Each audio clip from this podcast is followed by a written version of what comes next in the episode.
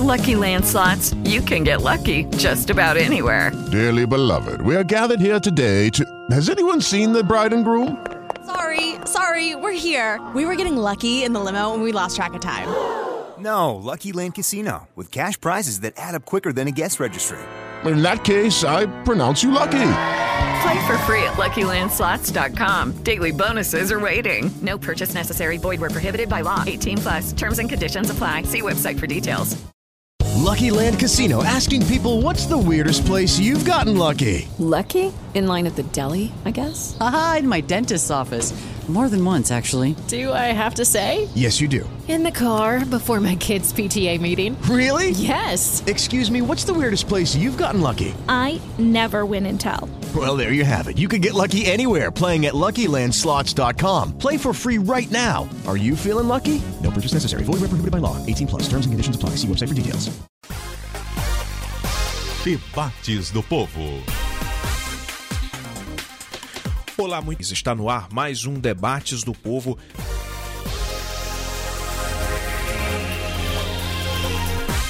Hoje no programa vamos fazer um balanço e traçar as perspectivas do agronegócio brasileiro. Segundo dados apresentados pela Confederação da Agricultura e Pecuária do Brasil, o produto interno bruto do agronegócio deve registrar uma queda de 94%, 0,94% neste ano de 2023 em relação ao ano de 2022. Já para 2024, a entidade projeta que o PIB do agro no Brasil pode cair até 2% e vai ficar estável na melhor das hipóteses. Esses dados mostram que as safras recordes de, foram de soja, milho e cana e que essas safras impulsionaram os volumes vendidos, mas ainda com custos bastante elevados para o setor. Neste cenário, o Ceará segue sendo o maior produtor de camarão e o maior consumidor de tilápia do Brasil, com destaques ainda para a produção e a exportação de melão, banana,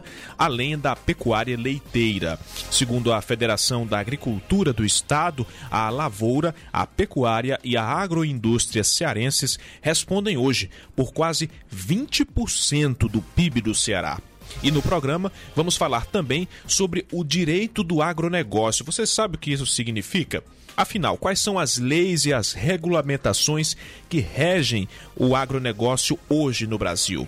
O Instituto Brasileiro de Direito do Agronegócio fomenta um amplo debate sobre os desafios jurídicos e regulatórios do setor em um contexto de mudanças na geopolítica, na produção energética e nas medidas por parte de países e de empresas para alcançar a neutralidade de carbono.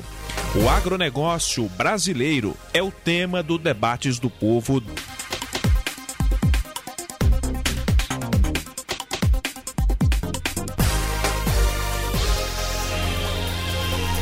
E para o programa de hoje eu recebo o secretário executivo do agronegócio do governo do Ceará, Silvio Carlos Ribeiro, o sócio fundador e membro do Conselho na Agrícola Famosa, diretor da Abra Frutas e da Rede Nacional da Agricultura Irrigada, Luiz Roberto Barcelos, e o presidente da Federação da Agricultura e Pecuária do Estado do Ceará, Amilcar Silveira.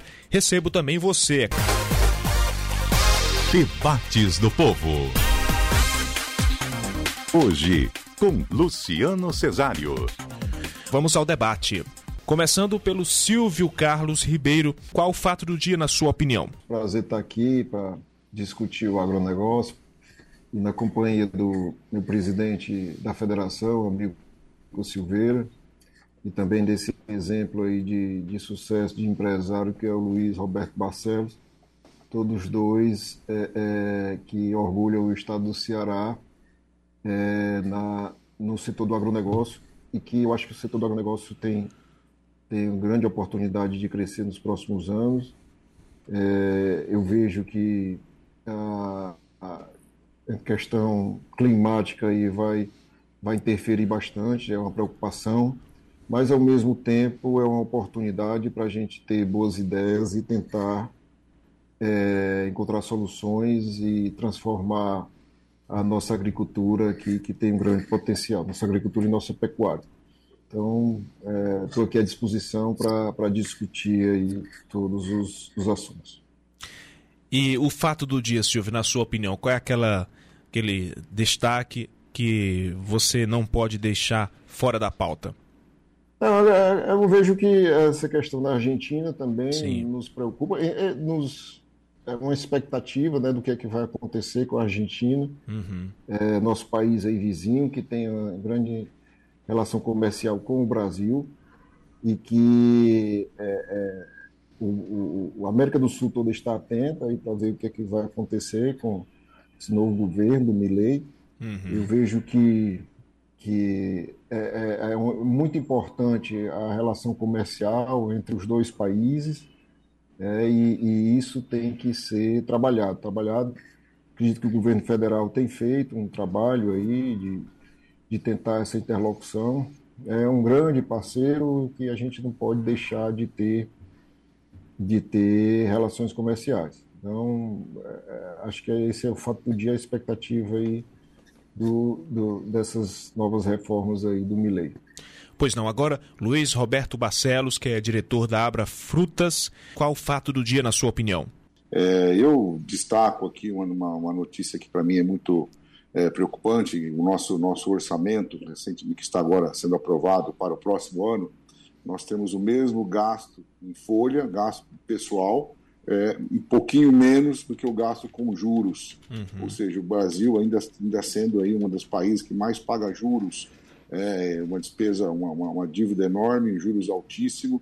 Então, isso para mim se, se configura um programa enorme de concentração de renda, pois nós estamos vendo aí é, bancos, instituições financeiras ganhando muito em cima disso, em detrimento é, daquele que produz. Juros altos significa menos, menos produção, menos geração de emprego, menos aquecimento da economia. Então, para mim, isso é um destaque negativo que, que mostra um sinal de alerta muito grande. Que merece ser destacado, obviamente. Agora, o Amilcar Silveira, bem-vindo. Amilcar, qual é o fato? Oi, Luciano. Eu acho que não talvez do dia, mas de relevância, que tem que ser muito discutido, é a questão da ordem de serviço do ramal do Salgado, que é muito importante para a questão hídrica do Ceará, e eu acho que foi pouco discutido, pouco, falado na imprensa.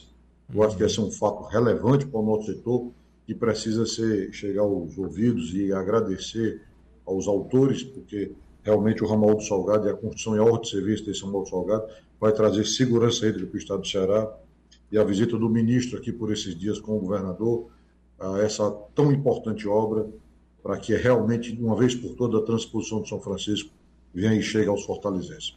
O Valdez Góes né, esteve fazendo um périplo lá no interior do estado, foi a Juazeiro, depois foi a Crato, a Missão Velha e depois a Ipalmirim, ministro do Desenvolvimento e da Integração Regional. Vamos começar agora falando sobre a pauta do nosso programa, que é o agronegócio. Na abertura, eu trouxe dados aqui sobre o PIB do agro, que mostrou a expectativa de um recuo no PIB do setor de 0,94% em 2023, na comparação com o ano anterior. A partir dessa projeção, eu pergunto a vocês qual é o diagnóstico do agronegócio brasileiro hoje. Começo com você, Luiz Roberto. Bom, o meu setor especificamente, que é o setor da fruticultura, é, ele tem um crescimento positivo, principalmente nas exportações. Nós já estamos fechando o ano, os números é, do DSEX, que é o Departamento de Comércio Exterior, e do Ministério da Agricultura apontam um crescimento de quase 20% é, em termos de valor e 6% em volume de, do, do, total de exportação de fruta brasileira. A gente volta a ultrapassar a barreira de um bilhão de dólares de exportação, é, e demonstrando que quando a gente aumenta é, é, é o preço, né, o valor, e, e numa, numa, proporção maior do que o volume, significa que a gente agregou valor, a gente exportou mais caro a nossa fruta. Apesar do Brasil ser um grande produtor de fruta, o, o terceiro maior produtor do mundo, ele não é um grande exportador, ele é apenas o vigésimo terceiro. Mesmo assim, no Nordeste brasileiro estão é, que os, os, os, locais que mais exportam, principalmente o Vale de São Francisco, divisa do, do, Pernambuco com a Bahia, e aqui próximo, né, a região do, do Vale, do, do Chapada do Podi, Ceará e Rio Grande do Norte, que exportam muito melão e melancia. Então, esses dados são, estão sendo positivos, que é muito bom para a nossa região, significa realmente mais, mais emprego, mais geração de renda. No geral, é, a gente se depara com essa queda de, vamos dizer, quase 1% do PIB geral, é, eu encaro até com uma certa normalidade. O agronegócio vem crescendo há muitos anos, já assim de uma forma punjante, né, vem sendo a locomotiva da, da economia é, brasileira. Então, assim, às vezes você quando tem essa, esse ajuste, essa estagnação, eu diria que é até um pouco até aceitável, né? Nós estamos tendo aí um, um, um problema climático, né? O El Ninho, então tem alguma dificuldade é, já para aquelas culturas de sequeiro, como a soja, é, o milho, o algodão, é, que ainda não é muito irrigada, nós temos também um potencial enorme. Então, assim, é, essa, essa queda de 1%, é, a gente não gostaria que ela ocorresse, mas eu acho que perto da economia brasileira ainda é uma queda muito pequena, ou seja, o, o agronegócio ainda tem uma participação muito grande na economia de modo geral.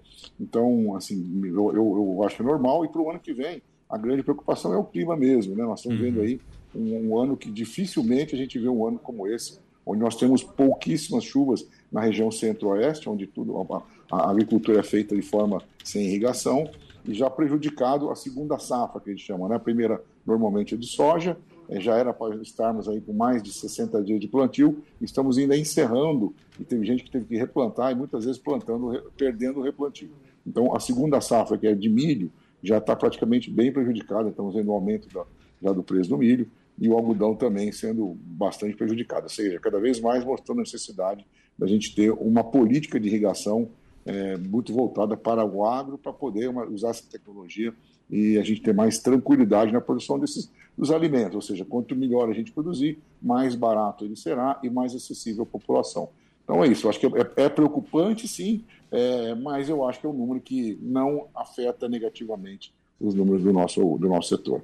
E você, Silvio, concorda com a opinião do Luiz? Você acha que essa variação no índice de crescimento a partir do PIB, ela está dentro de uma volatilidade que é considerada razoável para o setor do agro?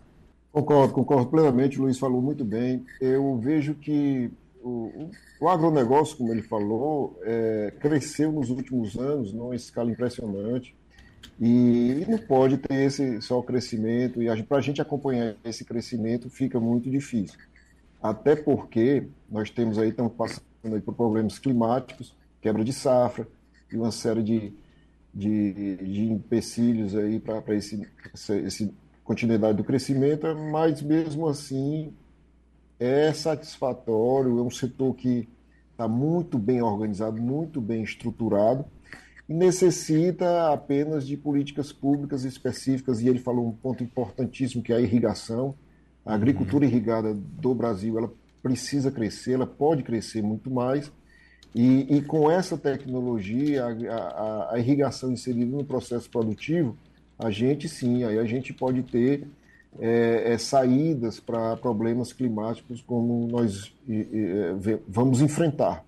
É, então eu vejo que e a fruticultura ela tem dado lições aí de que a agricultura irrigada permite esse crescimento. A gente vê recentemente problemas de, de, de produção e de quebra de safra da manga, por exemplo, no Peru e em outros países. O, a manga brasileira hoje está dominando o mercado mundial e está e tá, é, atraindo aí a atenção do mundo. Então, eu, diversas frutas aí, que o, o Luiz pode falar muito melhor, é, a gente tem tra trabalhado e estimulado. E o Ceará, né, aí voltando aqui para o nosso estado, o Ceará tem, tem possibilidades de pegar aí esse, essa, essa carona nesse bonde aí para a gente crescer ainda mais. Sim, a gente estava falando ainda há pouco sobre a questão hídrica, né? Temos a participação aqui de um internauta que diz que pede para que nós não deixemos de nos esquecer sobre o Fórum Mundial da Água que vai ser realizado é, na Indonésia nos dias 18, dos dias 18 a 24 de maio. Ele chama a atenção para a necessidade de discutir essas questões relacionadas a as questões hídricas, né, que são muito importantes. Inclusive, o, o, Silvio falava ainda há pouco sobre políticas públicas, sobre a necessidade de se ter uma atenção maior com a questão da irrigação. Já já nós vamos nos aprofundar sobre isso, especialmente aqui no estado do Ceará. Agora eu quero saber de você, Amilca, sobre o seu diagnóstico do agronegócio brasileiro neste ano que está terminando com essa expectativa aí de recuo no PIB. Isso diz o quê? Esses números friamente são capazes de transmitir qual mensagem, Amilcar? Bom, 2000, Luciano, 2023, é, tão bem dito pelo Luiz Roberto Silva, na verdade, a nossa avaliação, houve uma acomodação, não foi da produção, foi dos preços de commodities, principalmente, né? Uhum. É, commodities sofreram um pouco, a pecuária e o preço da arroba diminuiu um pouco, e acho que talvez seja essa perspectiva do PIB de 0,94%. Bom, porém, 2024 nos preocupa pela questão climática, mas aqui no Ceará é um pouco diferente. O Ceará, nós, o Brasil representa 24,4% do PIB, o agronegócio, mas aqui no Ceará, quando se coloca a agroindústria, 19%. É, nós tivemos um decréscimo no segundo trimestre de 5,12%, mas melhoramos já no terceiro trimestre, e aí chegamos a 2,4%. É, a gente imagina que esse ano, aqui para o Ceará, seja um ano bom para nós, um uhum. ano bom para nós, pelo menos razoável, diferente do Brasil um pouco. E, e para colaborar com o que o Luiz Roberto falou, as frutas aqui no Ceará de exportações, já até novembro, já é 7,9% maior do que o ano passado. Então, é, de janeiro a novembro. Então, realmente, é, com a ajuda de gente como Luiz Roberto e outros produtores de fruta, nós temos crescido. Não é o que aconteceu em 2021. 2021 a gente exportou 186 milhões de dólares, mas esse ano já exportamos até novembro 148 milhões de dólares. Então, existe uma perspectiva do Ceará ser um pouco melhor do que o Brasil, e acredito que isso vai acontecer, se Deus quiser aconteça, mas nos preocupa muito 2024. Agora vamos falar sobre os desafios que ainda estão a serem enfrentados pelo setor. Os nossos debatedores fizeram essa abordagem aí de que essa variação negativa ela está dentro daquilo que é considerado razoável e muitas vezes os setores até enfrentam essa instabilidade mesmo de um ano para o outro, mas essa queda, ela se fosse, por exemplo, numa pesquisa de intenção de votos, ela estaria dentro da margem de erro, né, digamos assim. É, mas olhando para frente, quais são os desafios que nós ainda temos para que o agro continue a ser esse motor punjante da economia brasileira. É, Luiz Roberto, o que é que ainda falta para que o agro se mantenha é, como uma, um dos principais motores da economia ou até avance ainda mais? Luciano, é uma pergunta interessante e aqui a gente tem que assim, analisar o porquê que realmente deu essa estagnada. Um dos, um dos principais problemas é que nós temos a China como grande parceiro comercial do Brasil. É, hoje ela é responsável por praticamente 35 bilhões de, de, de compra, dos, dos, nossos 130, praticamente ela compra quase 40 bilhões é, do, das exportações do, aço, do nosso agronegócio. Então, assim, existe uma concentração muito grande lá e a China não vem mais crescendo nos ritmos de dois dígitos por ano, né? É, cresce bastante, obviamente, ainda comparado com outros países, até com o Brasil, mas não é mais aquele crescimento que tinha antes. Então, assim, isso ocasionou, como o nosso presidente América disse, a, roupa do boi que já valeu 350, hoje vale 250. Uma, uma, uma saca de soja que foi comercializada há dois anos atrás a 160 até 180 reais, hoje está em torno de 120, porque diminuiu essa demanda chinesa e aí, portanto, houve um excesso de oferta e o preço caiu. Então, o primeiro grande desafio é realmente abrir mais mercados. Nós precisamos acessar outros mercados para os nossos produtos, que reconhecidamente são de boas qualidades, ou seja, a nossa carne, a nossa soja, a nossa fruta. É, e aí, quando a gente fala, por exemplo, de soja, de milho, é, de algodão, eu acho que o grande desafio também é você agregar valor. Então, nós, nós precisamos abrir novos mercados, e abrir novos mercados significa acordos de livre comércio, ou seja, o Brasil realmente deveria insistir, eu sei que está fazendo de tudo para fazer acordo de livre comércio entre é, Mercosul e Comunidade Europeia, é, o que tem sido praticamente impossível por conta de alguns, alguns países, como o caso da França, que demonstra ainda que existe uma ideia de um colonialismo imperante aí muito forte. É, não estão querendo fazer um livre comércio com a gente, mas a gente tem que trabalhar essa liberação de tarifas altas que nós temos em vários países. Eu dou um exemplo aqui: para mandar melão para os Estados Unidos, do Ceará, a gente paga 28% de taxa, enquanto que países centro-americanos, como o México, Costa Rica, é zero. Então a gente não tem como competir com isso.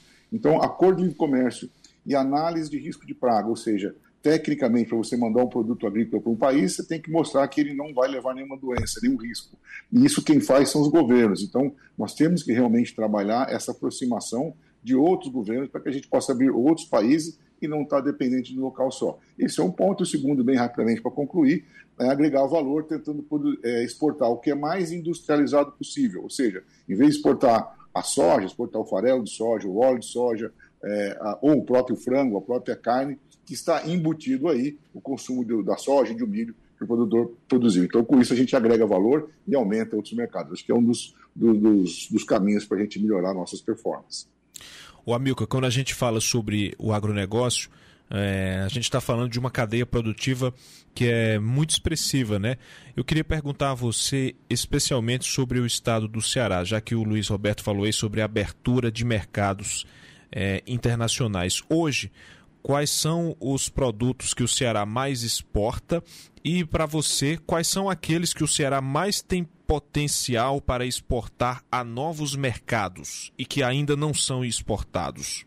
É, bom, é, os produtos, aqui nós temos alguns produtos, bons produtos, né? Castanhas, como castanha de caju, é um produto de boa exportação, lagostas e camarões já foi no passado um produto de muita exportação, e a fruticultura. A fruticultura é, como eu falei, já exportamos quase 200 milhões de dólares, como também exportamos quase 200 milhões de dólares de castanha, e hoje estamos beirando os 80. E já tivemos aqui couro também, que foi um produto muito exportado.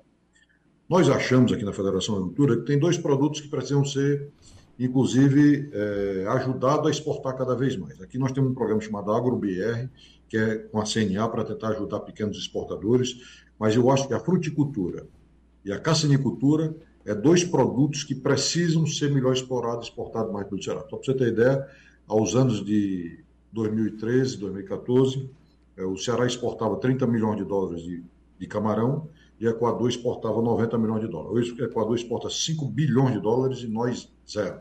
Então é preciso voltar a exportar camarão. O que aconteceu foi um problema sanitário com a Europa, que já estivemos no vice-presidente da República, no ministro da Agricultura, tentando pedindo ajuda para que a gente possa voltar através da Inglaterra, exportar para a Europa, e agora é possível. E eu acho que tem dois produtos que precisam ser exportados. A fruticultura, que o Luiz Roberto aí é, é mestre em fruticultura, porque sua empresa exporta quase 300 contêineres por semana aqui para a Europa, é, o potencial é gigante. É, o Brasil precisa cada vez mais exportar frutas. Somos um grande produtor de fruta, como bem disse Luiz Roberto, somos pequenos exportadores e devemos exportar mais. Aqui no Ceará, propriamente dito, os perímetros irrigados, que são 14, são subutilizados. É, na sua grande maioria, nós somos 54 mil hectares de perímetro irrigado e aqui só exporta, só produzimos em 12 mil hectares. Ou seja, temos o potencial, apesar do período que vem de estresse de, de, de seca ao ano 2024, e nós temos a possibilidade de aumentar porque a boa notícia dessa semana, espero que concretize, que é o ano de 2025, podemos ter, podemos ter, isso é, é, isso é podemos, é previsão, ao 2025, uma laninha, e ela pode combater esse El Ninho que tem que estar tão forte ao ano de 2024. Então, com a perspectiva de anos de, de regularização hídrica 2025, nós podemos planejar é, a nossa produção de frutas que devem ser alcançadas, e o governo do Estado, na pessoa do Silvio, eu tenho certeza, e do secretário Salmito, e do próprio governador Elmano, tem colaborado para que a gente possa desenvolver, desenvolver novas áreas, novos cultivares de fruta e, com isso, aumentar nossas exportações.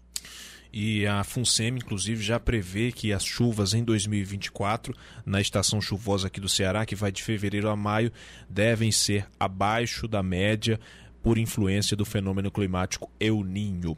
Eu pergunto então agora ao secretário Silvio, já que a gente estava falando ainda há pouco sobre políticas públicas para incentivo ao setor, o a Milka falou agora sobre os mercados que podem ser explorados a partir da produção do agronegócio aqui no estado do Ceará. Pergunta ao secretário quais são hoje as ações que estão sendo desenvolvidas, efetivadas para incentivar esse comércio internacional com a cadeia produtiva do agro aqui no nosso estado, secretário?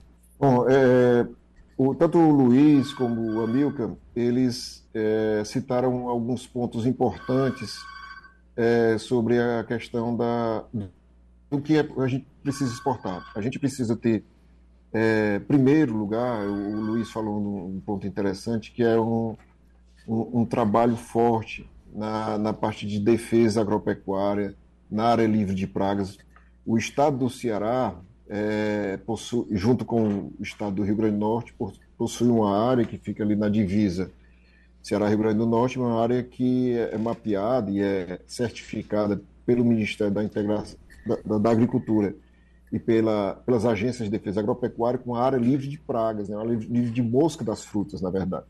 E essa área livre permite é, que o, o, melão possa ser exportado para diversos países. Então, isso é uma riqueza, isso é um patrimônio que o Estado do Ceará tem, o Estado do Rio Grande do Norte tem, e que, que deve ser muito bem preservado e até ampliado, como fizemos aí ano passado com o trabalho que o Luiz fez, é, é, para a gente conseguir expandir essa área. Então, isso é um patrimônio onde, onde aí sim o produtor pode produzir aqui o seu melão e pode exportar é, com uma certificação, um melão muito bem valorizado. Então, isso é, um, é é um, um fator importante. Outro fator é um trabalho de trazer, de, de, ocupar as áreas ociosas, o Amilcar falou, perímetros irrigados aí com potencial grande para se produzir, e não estamos utilizando. Mas não estamos utilizando por quê? Por diversos fatores. E um deles também cabe na questão da atração de investimento, da promoção, da infraestrutura dos perímetros e diversos fatores aí para a gente ocupar esse espaço e, e, conseguir produzir. E a água é fator fundamental. O Amilcar falou logo no início sobre a questão da, da, da, da, da de infraestruturas para o São Francisco, né? uhum. é, que, que possam permitir uma vazão melhor para o rio, uma chegada maior de água aqui no estado do Ceará. Promoção no exterior, Luiz, ele já acompanhei o Luiz aí em diversas feiras, o Amilca teve esse ano em Berlim, diversas feiras é, mundiais de fruticultura, onde a gente ali a gente ali pode se apresentar ao mundo e dizer, ó, oh, nós somos do Ceará, nosso produto é bom, é, é, compre nosso produto, é um trabalho é, de promoção da valorização do produto cearense, isso é muito forte. E, a, e, a, e a abrir novos mercados, como o Luiz falou. A gente precisa trabalhar toda essa parte. Aí é um, um trabalho que deve ser feito muito fortemente pelo Ministério, pelos ministérios, né? Ministério da Agricultura, Ministério de Relações Exteriores, para que a gente possa conseguir novos mercados. A gente vê que, às vezes, a Europa, a Milka citou há pouco a questão da barreira que nós tivemos aí, da proibição de exportar pescados é, para a Europa, é, e estamos tentando destravar agora, o amigo tem defendido isso lá no Ministério e tudo.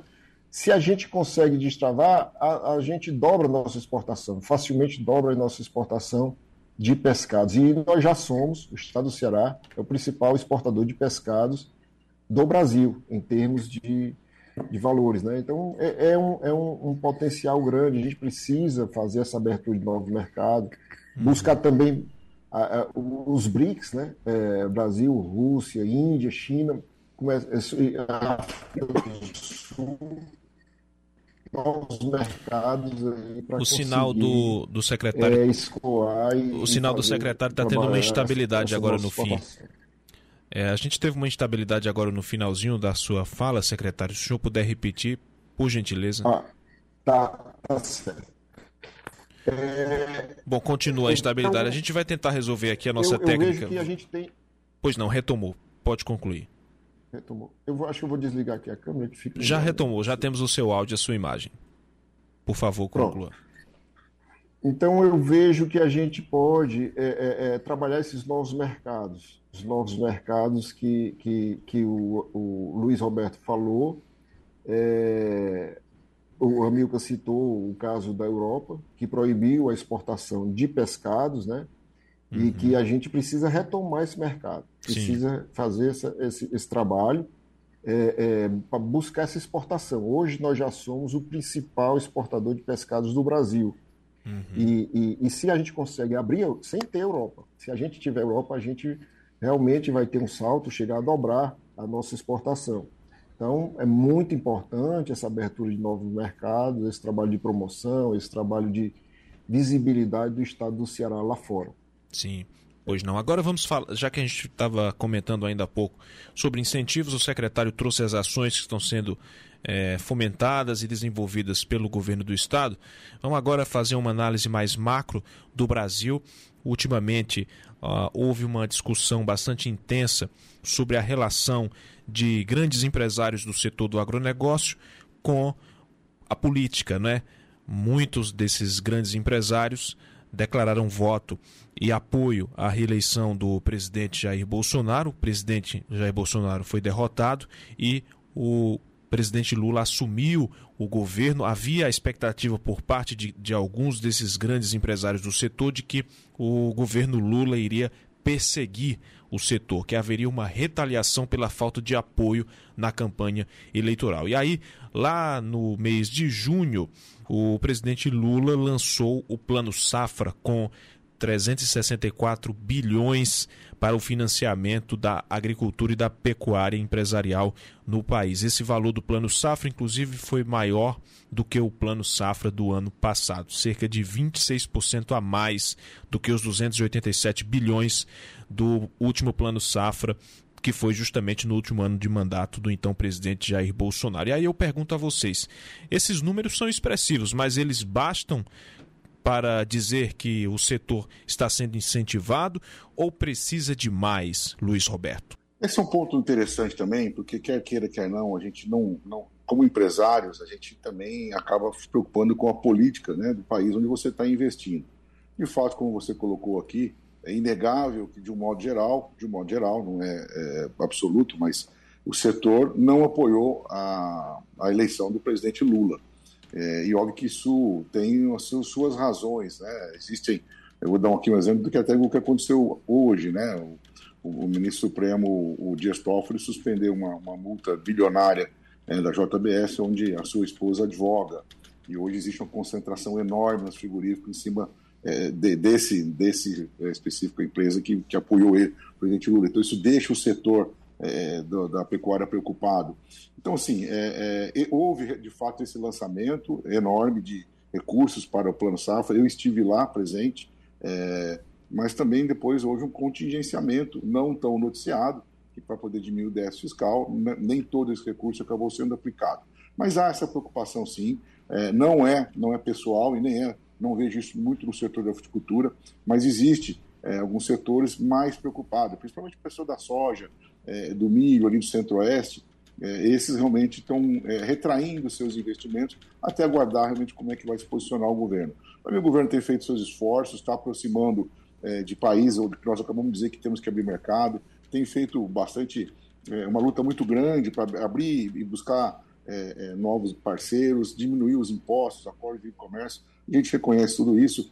O que fica ruim para o nosso setor é essa pecha que muitas vezes as pessoas ligadas ao, ao governo joga para o agro, de que o agro gasta toda a água do mundo, que o agro não, não cuida do meio ambiente. Então, assim, isso tudo acaba arranhando a nossa imagem e prejudica a, a, o nosso trabalho, principalmente as exportações. Então, fica, no fim, a, as pessoas usam essa bandeira para não, não comprar produtos brasileiros, é, que, quando na verdade são protecionismo comercial. Então, o que a gente espera que o governo realmente faça, além do, do, do, do dinheiro, que isso é, isso é, importante para fomentar e para ajudar, é realmente trabalhar ao lado. Acabou a eleição, hoje nós estamos morando no mesmo país, queremos desenvolvimento para a nossa população, para a nossa economia, é darmos as mãos e mostrarmos que o nosso setor é um setor profissional. Tá? Existem pessoas que, que degradam o meio ambiente? Existem, mas isso não é a maioria do agronegócio. Existem pessoas também que é, desmatam, que, que não sabe usar um defensivo, uma tecnologia de irrigação, mas isso não representa o que é o agro brasileiro. O agro brasileiro é altamente tecnológico, sustentável, e o governo tem que abraçar essa imagem e levar isso para fora, senão vai ficar muito difícil realmente a gente conseguir abrir novos mercados. Eu já vou emendar a conversa aqui com o Amilca. É, a gente está falando, Amilca, sobre os incentivos que podem ser dados pelo setor público ao setor, ao setor do agronegócio. Trouxe aqui os números do Plano Safra, que foram é, o Plano Safra que foi lançado, o último, mais recente, pelo governo federal, em junho, com 364 bilhões. Eu pergunto a você, é, o, a liberação de montantes assim de verbas públicas é uma digamos assim, é a alternativa mais eficaz para incentivar o setor ou há outras formas que o setor público pode incentivar, por exemplo, o agronegócio sem necessariamente liberar verbas? E quais seriam essas outras formas, esses mecanismos que podem ser lançados mãos deles? É, primeiro eu queria responder a pergunta que você fez para o Luiz Alberto. Né? Eu, eu acho que nós não temos, é, a maioria do setor do agronegócio não votou no presidente Lula porque foi hostilizado durante muito tempo, muito claramente assim, né? Então, é, mas eu reconheço que o presidente da República é o presidente da República de todos os brasileiros e assim deva ser. A eleição já passou, o presidente é presidente de todos. Nós representamos quase 25% do PIB do Brasil, deveria ser tratado de forma de, de formas de 25% para o PIB do Brasil. Alguns setores, inclusive do governo, parece que não desceram do palanque ainda. É o que se lamenta, né? Eu realmente lamento, porque isso é economia, riqueza. E, sinceramente, eu que já, já fui da indústria, sei que a vocação desse país é o agronegócio. Simples assim. A vocação desse país é o agronegócio. Deve ser incentivado. O plano safra, me parece, ao que chega ao meu conhecimento, porque ele é mais utilizado na região onde tem grãos, na sua grande maioria, não estava à disposição na maneira oportuna. Então, o que foi protelado e foi, eh, foi divulgado pelo governo não é bem a realidade que se viu lá no Centro-Oeste, na disponibilidade do recurso, que deveria ser, inclusive, maior. Isso não é simplesmente recurso dado, isso é recurso financiado aos produtores rurais, que uhum. deveria ser, inclusive, quanto mais melhor. Você financia uma safra, tá certo? Com juros, às vezes, do mercado, que não é o juro do mercado, um juro um pouco menor, mas incentiva a, a produção e a riqueza do país. Então, é, eu espero sinceramente que o governo contribua para o desenvolvimento do agronegócio desse país. É necessário. Se você, Luciano, olhar cidades que o agronegócio é pujante, como é uma, algumas cidades do Centro-Oeste. Mato Grosso, é, né? Tipo Lucas do Rio Verde. Cidades do Mato Grosso. Não, né? Cidade do Mato Grosso. Ou então cidade que tem industrialização feita em São Bernardo do Campo. Pode comparar os IDH que você vai ver. Então, é preciso cada vez mais ajudar o desenvolvimento do agronegócio, inclusive Sim. com recursos. Pois é, os IDHs de, de, regiões onde o agronegócio é próspero, eles são, assim, fantásticos, comparado a alguns IDHs de países desenvolvidos. Então, é, o incentivo ao agronegócio ele é bem-vindo e deva ser, e deva ser persistido. É, aqui no, no Ceará, tem algumas cidades, que nós detectamos algumas, que o agronegócio é, tem expressão sob bandeira. É o caso da Serra Grande. Então, é, é necessário investir cada vez mais no nosso setor, é preciso isso, o governo tem que fazer isso, tanto o governo aqui do Estado como o governo federal, porque é a nossa vocação, é o agronegócio. Sim. Não tenha dúvida disso. É, a gente estava falando sobre a relação do governo federal com o setor do agronegócio, especialmente por causa dos atritos que haviam entre o presidente Lula e os empresários do setor, os grandes empresários do setor. Agora, já que a gente está aqui com o Silvio Carlos Ribeiro, que é o secretário executivo do agronegócio do governo do Ceará, ele acompanha mais esse contexto local também. Eu gostaria de lhe perguntar, então, secretário, como é a relação do governo, não do governador especialmente, mas do governo, né? Já que a gente está tratando aqui de uma coisa é, mais ampla. Qual é a relação do governo do Ceará hoje com o setor do agronegócio? Pronto, como o Amilcar falou, é, a gente tem uma grande boa relação com a federação, excelente relação.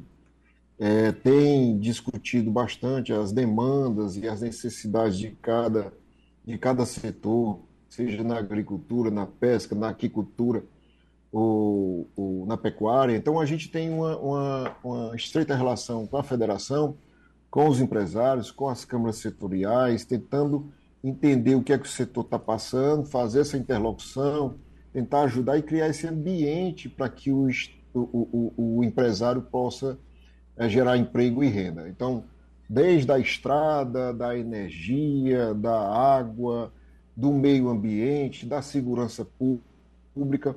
Isso é o que a Secretaria de Desenvolvimento Econômico, né, através da nossa Secretaria Executiva do Agronegócio, tenta ajudar cada empresário que já está instalado ou que vai chegar. Uhum. E aí tentar promover essa, essa, esse desenvolvimento econômico ne, no, no, interior.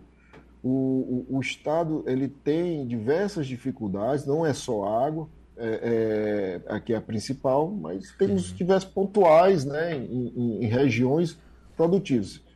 E o agro precisa ser, ter esse olhar do governo, esse, esse, esse apoio temos uh, como instrumento, como estrutura, temos a, a, Secretaria de Desenvolvimento Econômico e temos também a Secretaria de Desenvolvimento Agrário, que trabalha a agricultura familiar, o pequeno agricultor, e, e, e tem, uh, nós estamos fazendo um bom trabalho juntos, né, SDA e SBE, com as instituições, as instituições vinculadas, a EMATES, a ADAGRE, que é a nossa vinculada, é, e diversas outras instituições, o governo com esse olhar de, de, de, de, de ajudar o agronegócio, ajudar o, o agronegócio cearense a crescer. Né? Uhum. Né? É, é, independente de partido político, independente de, de, de, infraestrutura, temos uma boa interlocução a nível federal, e aí vale ressaltar, temos bons ministros, ministro da Agricultura, né, e, e também o ministro do Desenvolvimento Regional, que teve, foi citado essa semana aqui, tem uhum. ajudado bastante o Ceará e o setor produtivo a desenvolver.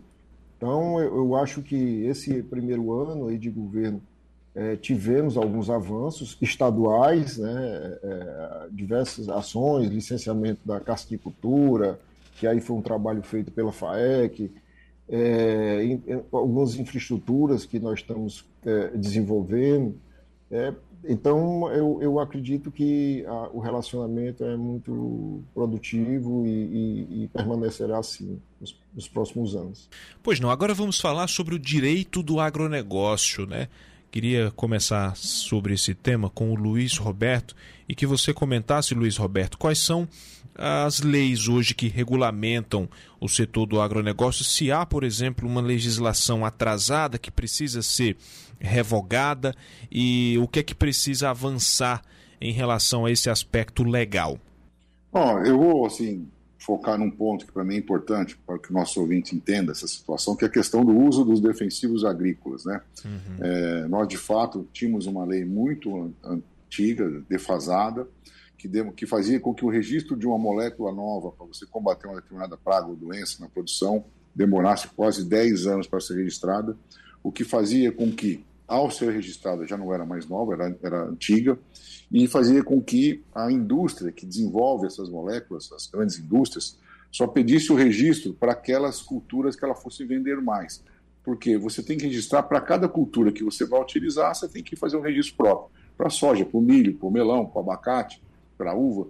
Então, aquilo que vai vender mais, tem melhor retorno eh, financeiro, econômico, ela, ela pedia, e muitas vezes os pequenos, as pequenas culturas que não têm uma expressividade muito grande em termos de área, qual o caso da hortifruti, ficava sem registro. E isso trazia um grande problema de comunicação, porque o produtor acabava usando aquele, aquela molécula, aquele defensivo, sem registro, porque ela controlava a praga, mas uma questão burocrática não tinha registro. E aí, ao se fazer o, o, o análise da, da, desses produtos no supermercado, detectava que havia não conformidades, inconformidades. E comunicava-se muito mal, como se essa inconformidade fizesse mal à saúde do consumidor. Então, agora isso desenvolveu muito a partir da nossa ação em Brasília, junto com a Abra Frutas e, e em cima da Anvisa, para demonstrar que ela estava fazendo um, um desfavor ao consumo de hortifrutis e faz muito bem à saúde. E, e, realmente a questão era burocrática, era questão de papel. A partir do momento que ele estava registrado, já não fazia mais mal nenhum, ou seja, na verdade nunca fez. Era, era uma comunicação mal feita. Tanto que agora, recentemente, saiu, existe um programa chamado Programa de Acompanhamento de Resíduos de Agrotóxicos, o PARA, da Anvisa, saiu agora faz umas duas semanas, eu até enviei para o seu colega Josélio, mostrando Sim. que não há nenhum risco do consumidor se alimentar de, de produtos é, de hortifruti ou qualquer que seja, que seja que, que tenha sido produzido com utilização dos defensivos, que possa fazer mal a ele seja por uma intoxicação aguda ou crônica, ou seja, aguda é aquele que você pode comer muito daquele volume, ou crônica aquele que ao decorrer dos anos você vai ingerindo aquele alimento. Ou seja, nenhum desse tipo de intoxicação é, tem risco de ocorrer. Então, é, é, é essa lei agora está sendo, acabou de ser promulgada agora uma nova lei dos registros. Então, é, essa lei facilita o registro no sentido de dar velocidade e desburocratiza. Não facilita no sentido de você poder registrar algo que faz mal à saúde. Vamos deixar isso bem claro, porque muitas vezes a imprensa divulgou mal isso e a população acaba não tendo essa compreensão. Então, ah, agora se pode registrar mais, ou seja, teremos mais venenos no nosso prato. Não quer dizer isso, quer dizer que você agilizou, que, que as pequenas culturas podem utilizar, mas continua todo o critério de cuidado para que isso não faça mal ao consumidor. Então, essa é uma lei regulatória que está acabando de, de, de, sair agora do Congresso está aguardando o veto ou a sanção do presidente, estamos lá aguardando, ainda não se manifestou. Pode ser que ele vete, mas o Congresso já disse que vai derrubar esse veto, caso haja esse veto.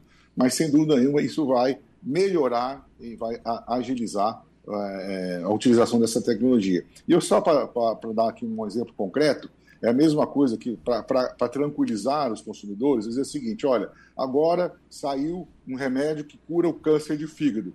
Todo mundo aqui do, que vai sair comprar esse remédio e começar a tomar? Não, só vai comprar só quem, quem, tem, tem câncer. Então, só quem tem câncer de fígado. Então, essa legislação não vai fazer com que o produtor use mais. Ele vai continuar usando só quando precisa. Agora, vai facilitar o acesso a novas moléculas. Isso, então, eu acho que é uma, uma um direito é, do produtor e do consumidor, que agora vai ficar muito mais claro, muito mais fácil, muito mais acessível. E, de novo, nós temos que, que, que preconizar e preocupar em produzir mais alimentos utilizando menos recursos. Ou seja, quanto mais produtividade por hectare nós vamos usar, menos áreas serão necessárias ser desmatadas, menos água vão precisar, menos recursos naturais serão necessários, e uhum. vamos conseguir alimentar a população de uma forma mais barata. Então, esse é um ponto, só para citar, nós temos vários outros também, uhum. mas acho que esse aqui é um ponto importante que eu achei por bem que a gente deveria utilizar. Pois não, Amilca, agora analisando aqui um contexto mais local, já que você preside a Federação da Agricultura e Pecuária aqui do Ceará, mantém contato aí com os com os representantes do setor, né? e você é também um representante do setor é, de, um, de um contexto maior, né? representa a, a categoria de um modo geral. Eu queria te perguntar se aqui no estado do Ceará uh, você considera que a legislação ela mais ajuda ou mais atrapalha quem é do agronegócio? Não, algumas, inclusive, prejudicam o nosso setor, é o feito da questão da. da o aqui, recentemente, quando o governador Camilo era governador, ele é, promulgaram uma lei, passou na Assembleia, uma lei de proibição da pulverização aérea. Isso foi um erro que nós pagamos literalmente o pato até hoje. É, só para você ter ideia, é, apesar de ser biodefensivos, não é, não é possível aplicar pela aviação aérea, porque a proibição não é do defensivo, mas é do equipamento, o avião. Uhum. Então, aos anos de hoje, que o drone já é uma é, utilizado em fazendas de outros estados, não é possível e nós somos, infelizmente, o único estado do Brasil que tem essa proibição aérea. O governador Camilo, ele prometeu, inclusive, ao nosso setor que iria fazer essa modificação da legislação, porque detectou como agrônomo que estava errôneo e não assim não fez. Foi uma falha dele e essa dívida que ele tem com o nosso setor. Porém, nós tivemos alguns ganhos. O próprio governador Elmano, recentemente, é, ele nos ajudou a resolver a questão da cassinicultura e da licença ambiental para a cassinicultura, para desburocratizar, porque era, era uma demanda do setor. Só para você ter ideia, o estado do Ceará tem 1.786 produtores de camarão, 93% desses produtores do camarão, na sua grande maioria pequenos e médios produtores, não conseguiu fazer a sua licença ambiental por burocracia nos órgãos ambientais. O governador simplificou até 5 hectares a gente faz uma LAC, até 10 faz uma LAU, e estamos simplificando a Federação da Agricultura, a partir de janeiro, vai andar nos locais de produção para que possa ajudar os produtores a se regularizar. Esses produtores não tinham acesso a crédito, porque uhum. é, o crédito era acessado, só pode ser acessado com as suas devidas licenças ambientais. Uhum. Outra coisa que foi importante, feito no governo, do governo da governadora Isolda, foi as outorgas, outorgas é, que levavam-se até 211 dias, hoje leva até 7 dias, de 10 minutos a 7 dias. É isso que nós queremos. É, o produtor rural, ele precisa de simplificação para que ele exerça a sua profissão, é, o seu trabalho com, com maestria. Então, nós não precisamos, às vezes, quando o governo atrapalha mesmo, nós produzimos mais. É isso que nós queremos fazer. Existem outras demandas nossas para o governo para fazer agora, e agradeço aqui, inclusive, ao secretário Silvio, a partir da Federação Agricultura, nós estamos fazendo, junto com a DAGRE, um uhum. projeto chamado Sim Mais, que é para as inspeções sanitárias. O Estado do Ceará tem mais ou menos 2 mil queijeiros, só 93 são certificados. Então, Sim. nós não queremos que. É, é, nós achamos aqui na Federação, o termo de marginal é que anda à margem da lei. Não são bandidos, é porque às vezes vira pejorativo. Sim, o que sim. nós queremos é se regularizar, mas queremos condição para isso. Às vezes o, o, governo não tem a estrutura devida, então é preciso regularizar, porque às vezes o produtor não tem culpa, ah, porque o governo não tem é, estrutura devida. Então, vamos é, chamar os governos municipais, os governos estaduais, os outros governos que a gente possa fazer. Esse é o que nós queremos. O CIMAIS ele vai simplificar as inspeções sanitárias, levando é, aos municípios esse poder de certificar para que possa vender mais. Então, a, nesse momento, o governo do estado tem colaborado com a gente para que a gente possa avançar nas inspeções sanitárias, na licença ambiental, isso é importante. Uhum. Mas certo. tem outras legislações que precisa avançar, com apesar do tempo, okay. as coisas é, ficamos mais modernos, como é o caso dos drones que precisa ser utilizado. E eu espero sinceramente que o governador Elmano consiga levar para a Assembleia essa nossa demanda e que chegue ao estado do Ceará, porque não é possível uhum. você não comparar o custo de aplicação de defensivos agrícolas Sim. por drones é muito menor do que tratores. O óleo diesel hoje está cada vez mais caro, os equipamentos muito mais caros, e o drone é muito mais rápido. Então, é preciso que chegue e o governo colabore com o produtor rural para que a gente tenha essa desburocratização do nosso setor. O tempo está correndo contra a gente, não temos mais tempo para nada. Eu quero agradecer a participação do Amilcar Silveira, presidente da Federação da Agricultura e Pecuária do Estado do Ceará, do Luiz Roberto Barcelos, que é diretor da Abra Frutas e da Rede Nacional da Agricultura Irrigada, e do secretário executivo do Agronegócio do Governo do Ceará, o Silvio Carlos Ribeiro, os nossos debatedores do Debates do Povo.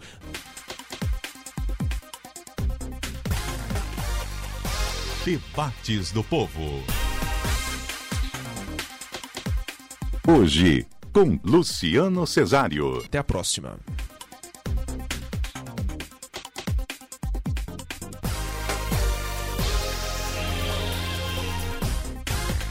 Debates do Povo.